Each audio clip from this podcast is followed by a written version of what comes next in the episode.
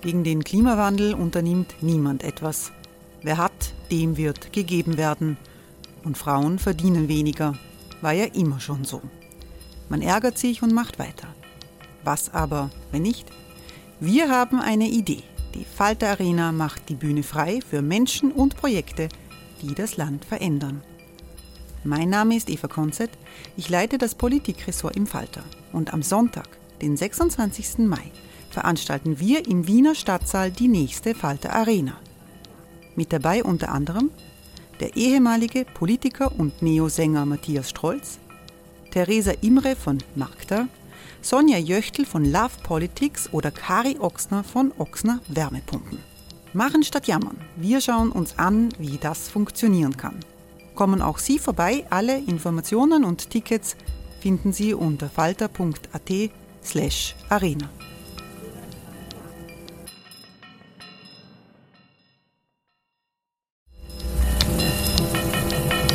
Falter-Podcasts werden durch Werbung unterstützt. Das hilft bei der Finanzierung unseres journalistischen Angebots. Hey, I'm Ryan Reynolds. Recently, I asked Mint Mobile's legal team if big wireless companies are allowed to raise prices due to inflation. They said yes. And then when I asked if raising prices technically violates those onerous two-year contracts, they said, "What the f*** are you talking about? You insane Hollywood ass." So to recap, we're cutting the price of Mint Unlimited from $30 a month to just $15 a month. Give it a try at mintmobile.com slash switch. $45 up front for three months plus taxes and fees. Promo for new customers for limited time. Unlimited more than 40 gigabytes per month. Slows. Full terms at mintmobile.com.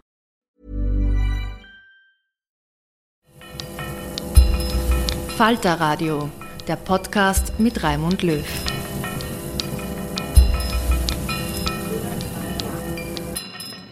Sehr herzlich willkommen, meine Damen und Herren, im Falter, konkret im großen Sitzungszimmer der Wiener Wochenzeitung in der Wiener Innenstadt. Die Corona-Pandemie ist nicht vorbei in Europa.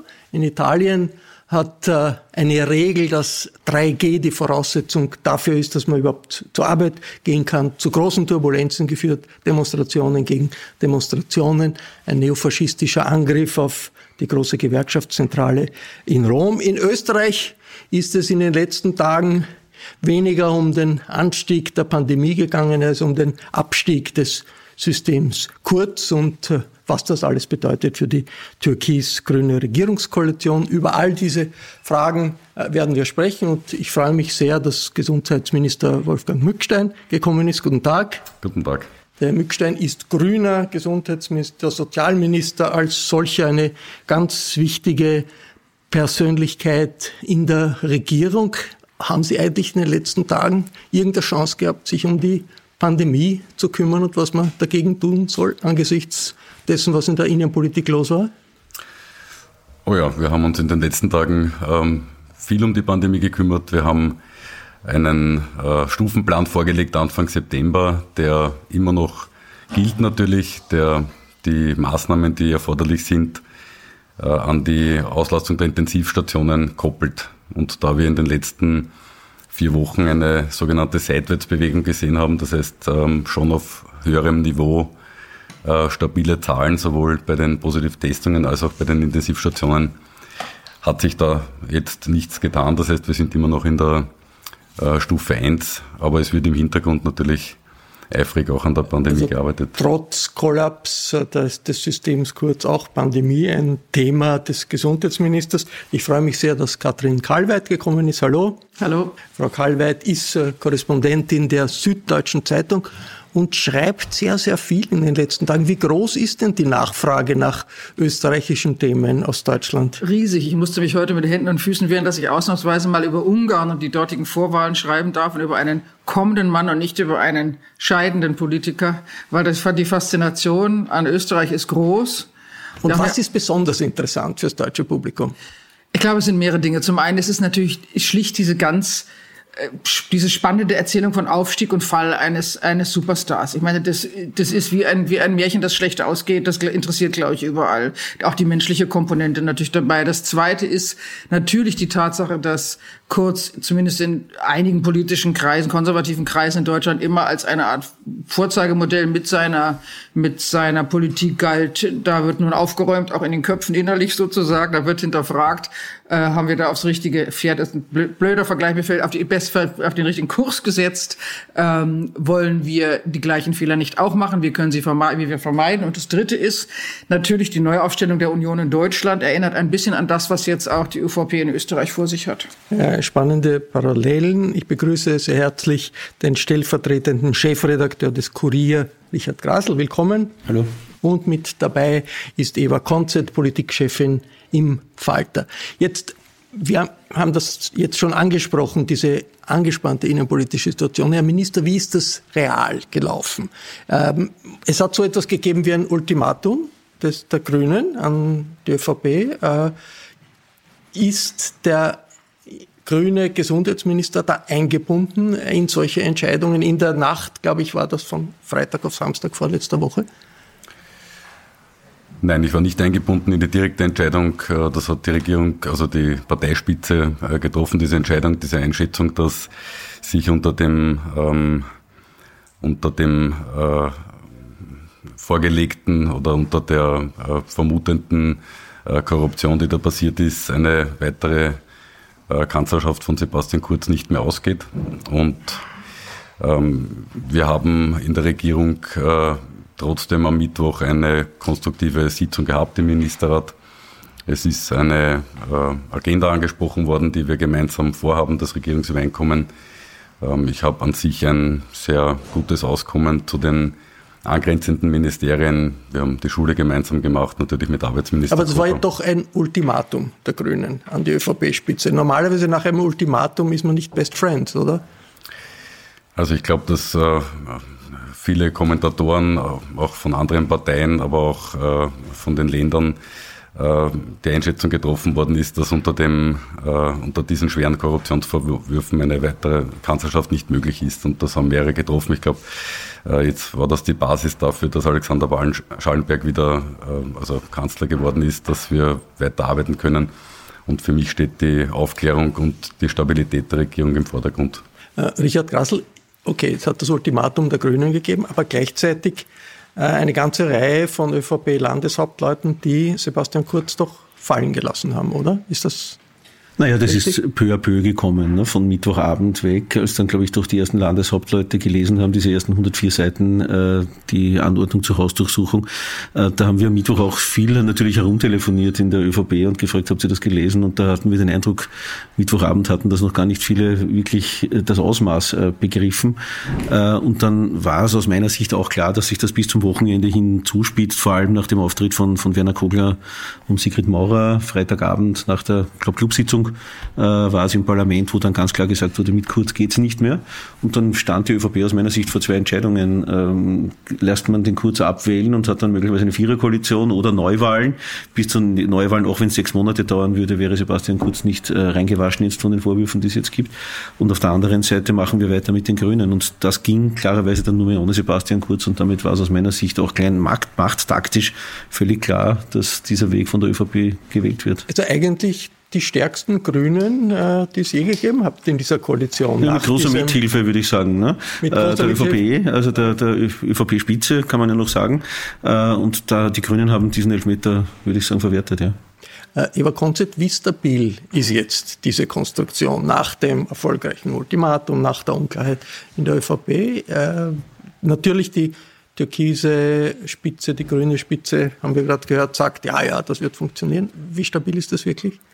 Also meiner, meiner Einschätzung nach wird es für die Grünen jetzt sicher nicht einfacher werden, weiter zu regieren oder auch ähm, mit zu regieren. Ähm, Racheparolen, wenn ich das jetzt ein bisschen drastisch ausdrücken darf, wurden ja schon ausgegeben, zumindest in ähm, internen Sitzungen in der ÖVP. Ich würde keine Wette abschließen, dass der reguläre Wahltermin 2024, Herbst 2024 ähm, hält. Die künftige Rolle von Sebastian Kurz wird äh, da mit reinspielen. Da wird mit reinspielen, ähm, inwiefern es zu einer Anklage und dann möglicherweise zu einem Prozess kommt. Wir dürfen nicht vergessen, diese Regierung wird begleitet werden von einem U-Ausschuss, der genau untersuchen wird wollen, was da jetzt in den vergangenen ähm, Monaten in Österreich und Jahren passiert ist. Und was ich interessant finde, ist, wenn man sich anschaut, wie sich immer mehr und mehr Menschen über das System Kurz auch öffentlich äußern, wir hatten ähm, den Chef des Wirtschaftsforschungsinstituts Christoph Bartelt, der öffentlich gesagt hat, wie stark Druck aus ihn, auf ihn und auf sein Institut ausgeübt worden ist, weil er eben nicht auf Regierungslinie war.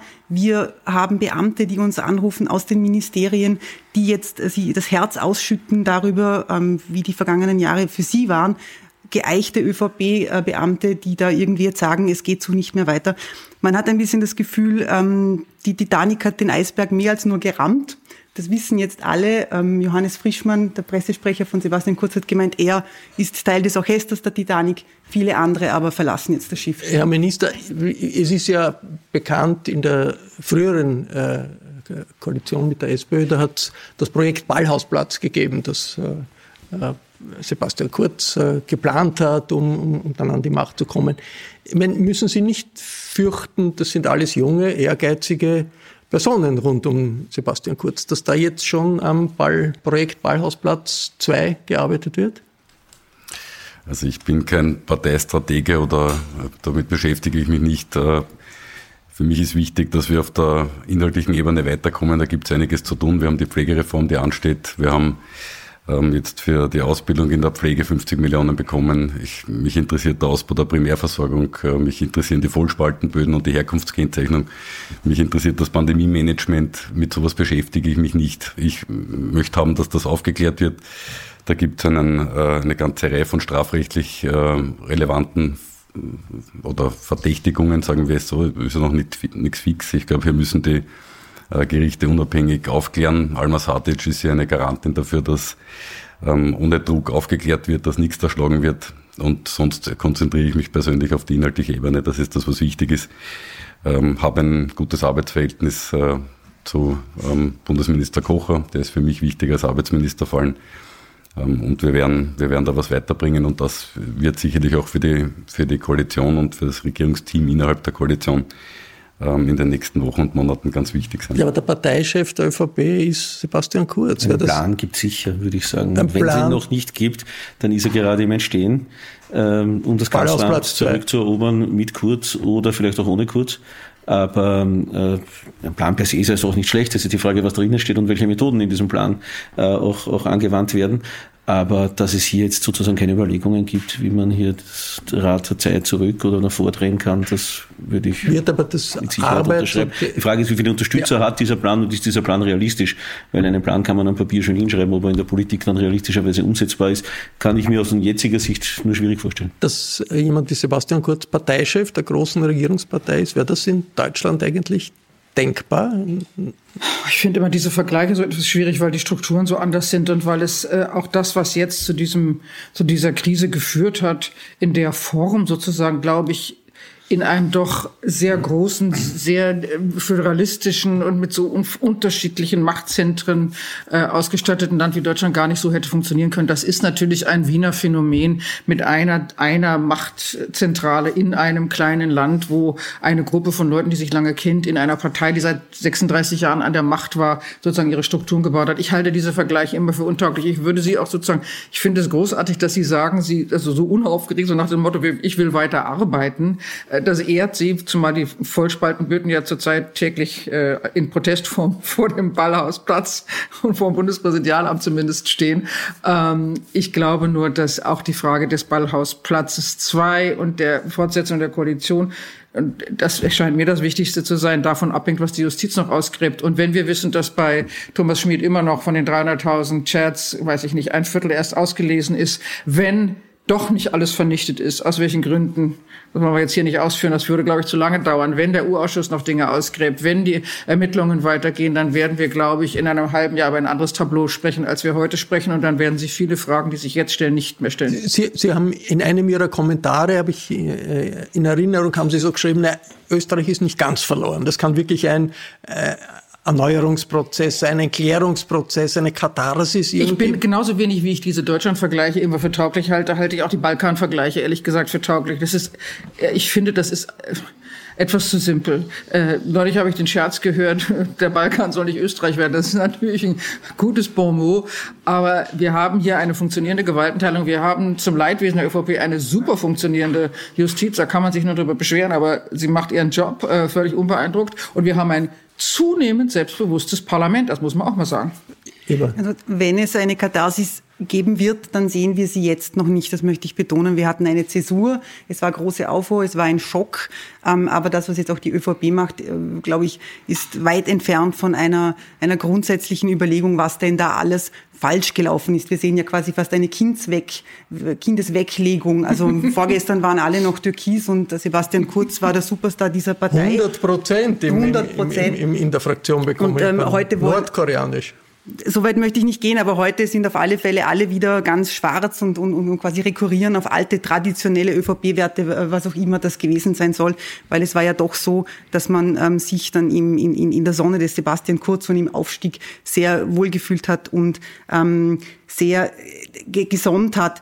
Ähm, insofern, wenn es eine Katharsis sein soll, wie ich gesagt habe, dann muss da viel mehr dahinter sein. Da muss man aufarbeiten. Und es fängt ja auch nicht an, das System Kurz jetzt mit den Ermittlungen der WKSDA der vergangenen Woche. Wir sehen, Sie haben das Projekt Ballhausplatz angesprochen, ähm, eine Art Ballastrevolution konzertiert 2016. Wir sehen zwei Wahlkämpfe, wo ähm, die Wahlkampfobergrenze bewusst nicht eingehalten worden ist. Da wurden rote Linien die ganze Zeit überschritten und die alte ÖVP hat da nicht nur zugeschaut, sondern mitgemacht. Insofern Katharsis ähm, beinhalten, würde beinhalten eine, eine, eine größere Aufarbeitung. Natürlich, aber wie es weitergeht und mit welcher Dynamik und mit welchen Schwerpunkten man äh, in der Zukunft etwas gestalten kann, ist natürlich ganz wichtig dafür, dass man eine solche Hürde, wie wir, wie wir jetzt haben, überwindet. Sie haben eine ganze Reihe aufgezählt, was Sie sozusagen im Sozialministerium, im, im Gesundheitsministerium planen. Gibt es einen Punkt, wo Sie sagen, ja, das ist un, in unserer nächsten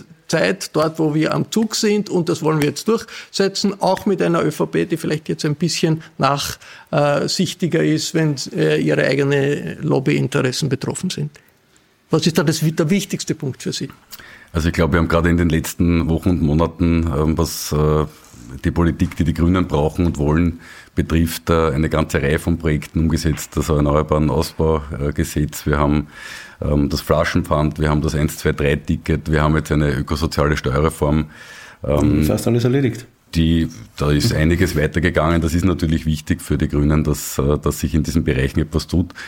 Ähm, das Pandemie-Management äh, ist bei mir leider immer noch 80 Prozent Arbeitsaufkommen aber für mich ist die Pflegereform natürlich das ähm, absolut brennendste derzeit. Also Pflegereform das Allerwichtigste. Wann schätzen Sie, dass Sie da, was, in, in, welche Richtung wird das gehen? Ja, das ist ein Stufenprozess, der hat ähm, mehrere Stufen. Wir haben jetzt einmal budgetär 50 Millionen Euro pro Jahr vorgesehen für die Ausbildung. Ein Ausbildungsfonds, das, das muss jetzt äh, gemacht werden. Die Vorarbeiten sind äh, eigentlich weit fortgeschritten, müssen wir mit den Ländern jetzt reden. Ähm, wie, wie bekommen wir Menschen, äh, die sich für den Pflegeberuf interessieren, in die Ausbildung und äh, die können natürlich nichts zahlen für diese Ausbildung, ähm, weil sie sonst nicht machen und da setzt das an.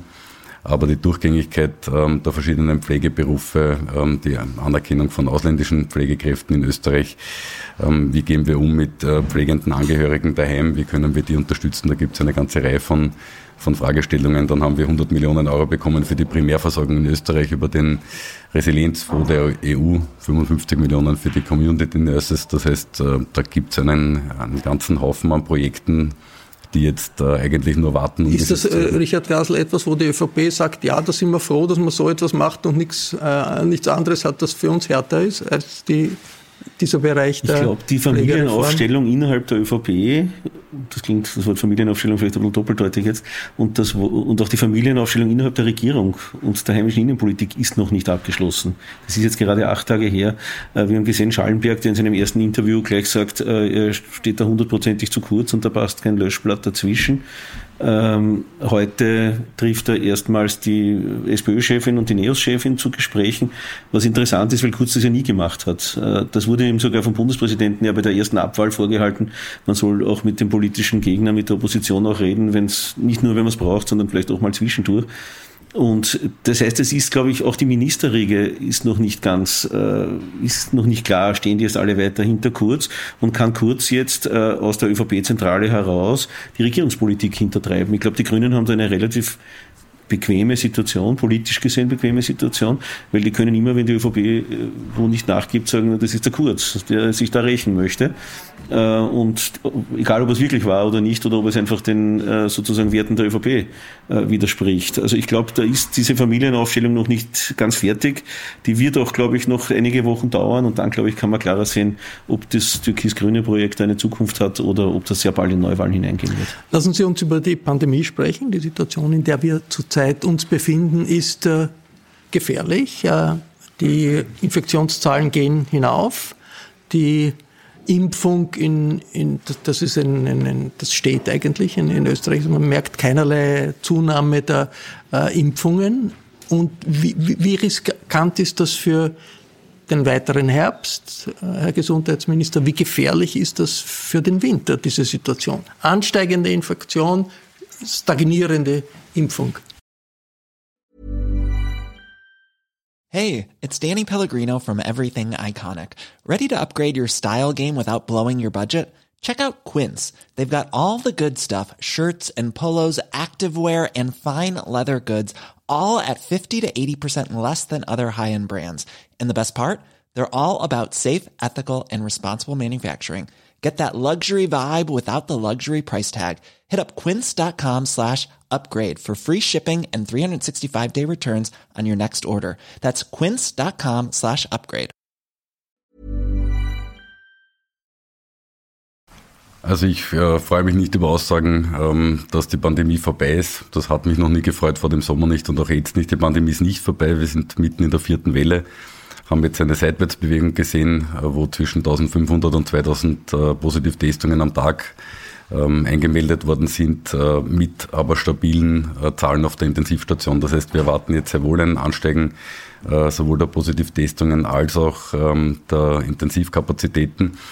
Ähm, es gibt eine Reihe von Maßnahmen, die jetzt schon laufen. Die 3G-Regelung, die in weiten Bereichen gilt, die wir jetzt für den Arbeitsplatz machen werden. Wir haben also das heißt, es wird in Österreich eine 3G-Regel geben, vergleichbar mit Italien? Es wird in Österreich eine 3G-Regelung geben, das steht unmittelbar bevor. Ähm, wir haben die Sozialpartner hier eingebunden, was mir persönlich wichtig war, weil eine Regelung zwischen Arbeitgebern und Arbeitnehmern auf eine breite Akzeptanz stoßen muss, damit sie gemacht wird. Das heißt, man wird an seinen Arbeitsplatz nur gehen können, wir stehen jetzt wenn man geimpft ist oder oder oder oder 3G-Regel. 3G sonst wird man, verliert man seinen Job. Oder muss sich testen lassen, wie in Italien muss man sich testen lassen, wenn man nicht geimpft ist. Dann ist man getestet als eines von den drei Genen. Das wird mhm. bei uns auch gehen. Ähm, das heißt, äh, wir müssen jetzt abwarten, wie sich die Zahlen weiterentwickeln. Das wird davon abhängig sein, wie wir uns selber an die Basismaßnahmen halten, wie wir selber die Regeln einhalten. Und wenn die Zahlen schlechter werden, dann werden wir äh, in die Stufe 2 kommen. Das haben wir schon Anfang September so kommuniziert und dann gibt es eine Stufe 3 und wir hoffen und müssen verhindern, verhindern, dass jeweils die nächste Stufe dann auch tatsächlich eintritt. Und so werden wir sehen, wie die vierte Welle verläuft. Ähm, wir, der Impffortschritt ist äh, nicht befriedigend, das ist richtig. Wir haben jetzt äh, knapp 70 Prozent der impfbaren Bevölkerung, die wir durchgeimpft haben. Ähm, wir machen gerade eine Antikörperstudie, um auch ein bisschen hineinzuschauen, wie weit sich das Virus verbreitet hat äh, bei den Ungeimpften. Ähm, und das ist die Aufgabe der nächsten Wochen und Monate. Aber der Plan ist sehr klar. Der Plan steht seit äh, mindestens fünf Wochen und ist auch kommuniziert und an den halten wir uns jetzt. Ja, aber, der, aber der Plan ist aber sozusagen, eben das Gefühl, es wird jetzt ein großer, eine große von der Regierung ausgehende neue Maßnahme gesetzt, wie das ja in Italien war mit der 3G-Regel. Da hat es hat, in Österreich nicht gegeben. Sozialpartner hin, Sozialpartner her. Auf diese äh, Verordnung wartet man auch schon lang. Das, sind das nicht die Fehler, auch die, die früher immer wieder waren, dass man das Gefühl hat, also die Führung weiß nicht wirklich, traut sich nicht, das durchzusetzen, was sie für gut findet? Man hat immer ein bisschen das Gefühl, dass Österreich so zwei, drei Schritte hinterherhinkt. Es ist einfach manchmal nicht beherzt genug. Das mag jetzt ein bisschen äh, den politischen Skandalen äh, geschuldet sein. Die Politökonomie war natürlich jetzt sehr darauf ausgerichtet. Aber Österreich ist da einfach nie ganz, ähm, ganz äh, vorne dabei. Und es ist ja nicht das erste Mal, dass Italien eine 3G-Regel am Arbeitsplatz zusammenbringt. Also eines dieser Länder, das ja in seinem System kaputt ist, wie wir gehört haben. Und Österreich es nicht schafft, ähm, steht uns nicht besonders hat gut. Kurz hat Sebastian Kurz gesagt, nicht Sie, Herr Minister. Ähm, wenn wir uns anschauen, welche Länder alle bei der Impfquote ähm, über, also vor Österreich sind. Wir haben Portugal, wir haben Spanien, äh, wir haben Frankreich, Italien. Das sind Frankreich, Italien zwei Länder, die traditionell sehr große impfskeptische Gruppen haben, also die da eigentlich große Probleme auch in der Bevölkerung haben, in der Akzeptanz. Und wenn wir uns Österreich anschauen mit den 70 Prozent, dann sind wir einfach eher, dann grundeln wir eigentlich eher bei den osteuropäischen Mitgliedstaaten mit ähm, die wirkliche Probleme in der Verwaltung haben. Das weiß ich aus eigener Erfahrung. Ich weiß nicht, ob das die Benchmark ist, an dem sich Österreich messen lassen soll. Wie, wie ist das in Deutschland? Ist diese Sorge, stagniert eigentlich die Impfung, stagniert genauso ganz die stagniert auf höherem Niveau, ja, ja. Also wir haben natürlich genau die gleichen Debatten tatsächlich. Die Impfung, ich weiß nicht genau, ehrlich gesagt, wie hoch die Impfrate ist, irgendwo bei 70 Prozent. Aber es passiert äh, nicht viel. Äh, und es passiert nicht viel. Und ich glaube, auch wenn ich das sagen darf, ohne ihn zu nahe zu treten, ich finde auch, dass das tatsächlich der Fehler dieser Regierung ist, dass das Thema äh, nicht sozusagen kontinuierlich kommuniziert wird. Ich habe, ich, ich weiß zwar, dass diese Überlegung, diese 3G-Regelung gibt, aber irgendwie ist das in den letzten Wochen so ein bisschen äh, aus dem Visier geraten, aus dem Blickfeld geraten. Jetzt sagen sie, das kommt jetzt demnächst, dann wird es ein großer Schock sein, dann wird es eine Debatte geben, dann wird es Proteste geben. Ich bin total dafür. Ich finde dies überfällig. Ich finde diese Entscheidung hervorragend. Ehrlich gesagt, ich bin eine totale Beimpfbefürworterin und ich bin auch dafür, dass der Staat wirklich harte Maßnahmen setzt, ähm, obwohl das viele Leute für unerträglich halten. Aber dass das nicht sozusagen in einer vorausschauenden Kommunikation äh, mitgeteilt wird. Das halte ich für einen politischen Fehler, der sich rächen wird. Und in Deutschland ist es ganz genauso. Da ist die Politik zurzeit so mit sich beschäftigt, dass die Pandemie immer so unter ferner liefen. In Deutschland hat man, hat man die Angst vielleicht vor einem Wachsen der Anti-Impf-Bewegung, Anti-Corona-Maßnahmenbewegung. Ja. In Österreich ist das da in Wirklichkeit äh, die Sorge, der Herr Kickel kann dann größere Demonstrationen machen, dass man da so zögerlich ist? Naja, da matchen sich zwei, ne? der, der Kickel und die neue MFG, die in Oberösterreich ganz erfolgreich hier abgeschnitten hat. Äh, ich glaube schon, dass auch dieses, dieses komplette Niet der FPÖ gepaart mit sozusagen wirklich wirren Informationen über Riechsalze oder Schüsselsalze, die man gegen Corona verwenden kann, schon auch ein Grund ist, warum sie in Österreich so stagniert. Es gibt, glaube ich, auch bei rechten populistischen Bewegungen in Europa nicht so eine massive Ablehnung der Impfung, wie das hier in Österreich bei der FPÖ ist. Also ich glaube, die AfD in Deutschland oder auch die Schwedendemokraten in Schweden sind da nicht so radikal, wie es die FPÖ war. Das heißt, die holen natürlich ihre Wähler ab und die gehen dann natürlich auch weniger zur Impfung. Das sieht man ja auch bei, bei Städten in Oberösterreich, die jetzt gerade gewählt haben. Dort, wo die FPÖ stark ist, ist die Impfquote auch niedrig. Aber ich glaube, man da gebe ich Ihnen völlig recht, man darf sich jetzt nicht auf die FPÖ abputzen und sagen, es ist nur die FPÖ. Ich glaube, man könnte schon als Regierung hier auch ein bisschen mehr Kreativität äh, an den Tag legen, wie man die Menschen zur Impfung bringt. Es ist vieles passiert. Äh, auch diese niederschwelligen, dezentralen Angebote, glaube ich, funktioniert alles sehr gut. Die Masse macht man damit aber nicht. Ne? Das, da freut man sich dann über ein paar hundert Impfungen, aber nicht über, über die Masse von. Muss es nicht de facto in Richtung äh, Impfgebot oder Impfzwang gehen. Also, oh, sonst kommt man nicht über diese 70 Prozent hinaus und die Pandemie mm, bleibt. Also ich glaube, die, ähm, die Zeit der, der Werbekampagnen, die mit äh, gewiester Plakaten und dem OF äh, äh, in, der, in der Werbung äh, auskommt und damit Österreich, Österreich, ja, Österreich, äh, das fehlt. Ja, der, der, die Zeit ist vorbei, damit äh, kriegt man die Leute nicht mehr. Ähm, es geht um, um kleinteiliges Bewerben, um äh, zielgruppenspezifisches Bewerben, altersgruppenspezifisches. Insta, TikTok ist viel interessanter für die Jungen ähm, als, als ein Spot. Ja. Ähm, auch die ähm, migrantische Community braucht ein eigenes eigene Werbekonzepte und das haben wir gemacht. Also die große Werbelinie, da liegt äh, das Geld im Bundeskanzleramt, diese 200 Millionen. Ähm, was unsere Aufgabe ist, ist zielgruppenspezifisch und altersgruppenspezifisch zu arbeiten und das wird gemacht. Ich habe selber geimpft. Ähm, wir rufen auf zu impfen. Ich habe in verschiedenen Sprachen aufgerufen zu impfen. Also wir kommen langsam weiter. Nicht bei den, beim dritten Stich äh, wird es ähm, besser. Da haben wir jetzt knapp 200.000 äh, Menschen in Österreich, die bereits mit dem dritten Stich versorgt worden sind. Aber auch das ist natürlich ein Kommunikations... Äh Aber warum nicht jetzt einen großen Bank machen, um, um die Leute aufzuwecken. Also ist das Angst vor, Angst vor italienischen Zuständen oder Rücksicht Nein, auf die ich, FPÖ? Ich wünsche mir, was die 3G-Regelung am Arbeitsplatz betrifft, durchaus italienische Verhältnisse, weil da hat es dazu geführt, dass ähm, verstärkt Menschen wieder zur Impfung gegangen sind. Auch in Slowenien hat das dazu ja. geführt und das machen wir jetzt auch in Österreich. Ähm, das heißt, äh, ich kann mich erinnern, vor fünf Wochen ähm, ist, war der Ruf, warum man nicht alle drei Stufen gleich auf einmal macht. Jetzt haben wir vier Wochen Seitwärtsbewegung. Äh, ich glaube, das wäre auf keine große Akzeptanz in der Bevölkerung äh, gestoßen, wenn wir das getan hätten damals, weil wir jetzt fünf Wochen stabil, stabile Zahlen gehabt haben. Das heißt, ich glaube, es war eine, ein kluges System und ist nach wie vor ein kluges System, das an der Auslastung der Intensivkapazitäten zu orientieren, weil dort beginnt das Problem. Wir haben leider die Experten nicht, die uns sagen können, wie hoch, wie viele Positivtestungen zu einer wie hohen Auslastung der Intensivstationen führen. Und daher orientieren wir uns an dem, was äh, am, am ersten äh, ein Problem im medizinischen Bereich entspricht, nämlich die Intensivstationen.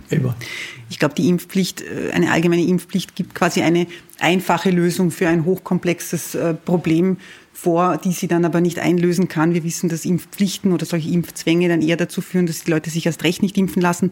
Ich glaube, was ganz wichtig wäre, wäre, wären partielle Impfpflichten für bestimmte Berufsgruppen, dass man einfach vorausprescht und sagt, so, das ist jetzt der Status quo, ähm, Gesundheitsberufe, ähm, Lehrerinnen, Lehrer müssen sich impfen lassen, müssen geimpft sein, wenn sie ihren Beruf ausüben wollen. Das ist das Statement, das wir setzen als, als Politik auch. Das ist die Message, ähm, die wir senden. Möglicherweise Selbstbehalte für Nicht-Geimpfte auf, ähm, auf Intensivstationen, einfach um auch der Bevölkerung zu zeigen, wir sind da an etwas dran. Aber jetzt mit dem großen Holzhammer Impfpflicht da draufzuschlagen, glaube ich, würde mehr kaputt machen, als es schlussendlich Nutzen hat.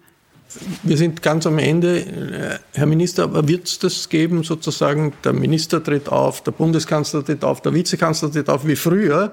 Ab jetzt gilt 3G für alle Arbeitsplätze? Wird so etwas geben? Da müssen Sie, muss ich mit meiner Presseabteilung gehen, das weiß ich noch nicht. Wir werden das kommunizieren entsprechend. Ähm, natürlich eng, eng äh, in enger Abstimmung mit dem Arbeitsminister und mit den Sozialpartnern. Mir ist, mir ist wichtig, dass da eine breite Zustimmung äh, da ist, äh, damit das auch wirklich eingehalten wird. Impfpflicht wird es mir keine geben, das lehne ich ab. Ähm, wir haben jetzt einen weiteren Bereich dazugenommen, wo 3G gilt. Der gilt ja schon ja, in vielen anderen Bereichen.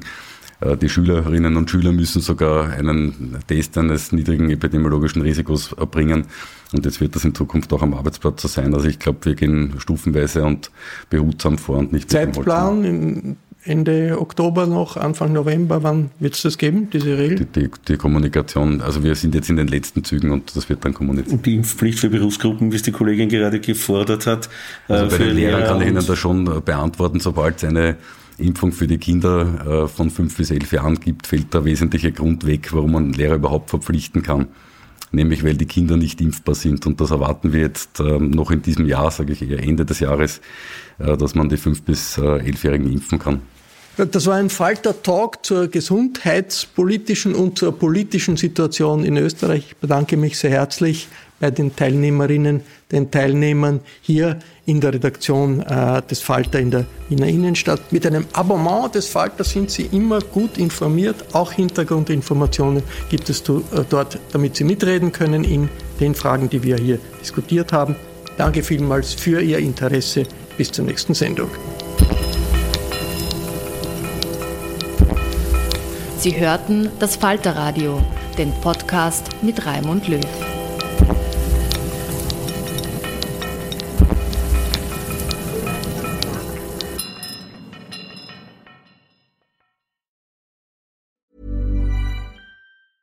Planning for your next trip? Elevate your travel style with Quince. Quince has all the jet setting essentials you'll want for your next getaway, like European linen, premium luggage options, buttery soft Italian leather bags, and so much more. And is all priced at 50 to 80% less than similar brands. Plus, Quince only works with factories that use safe and ethical manufacturing practices. Pack your bags with high-quality essentials you'll be wearing for vacations to come with Quince. Go to quince.com slash pack for free shipping and 365-day returns. Even when we're on a budget, we still deserve nice things. Quince is a place to scoop up stunning high-end goods for 50 to 80% less than similar brands. They have buttery soft cashmere sweaters starting at $50, luxurious Italian leather bags, and so much more. Plus, Quince only works with factories that use safe, ethical, and responsible manufacturing. Get the high-end goods you'll love without the high price tag with Quince. Go to quince.com slash style for free shipping and 365-day returns.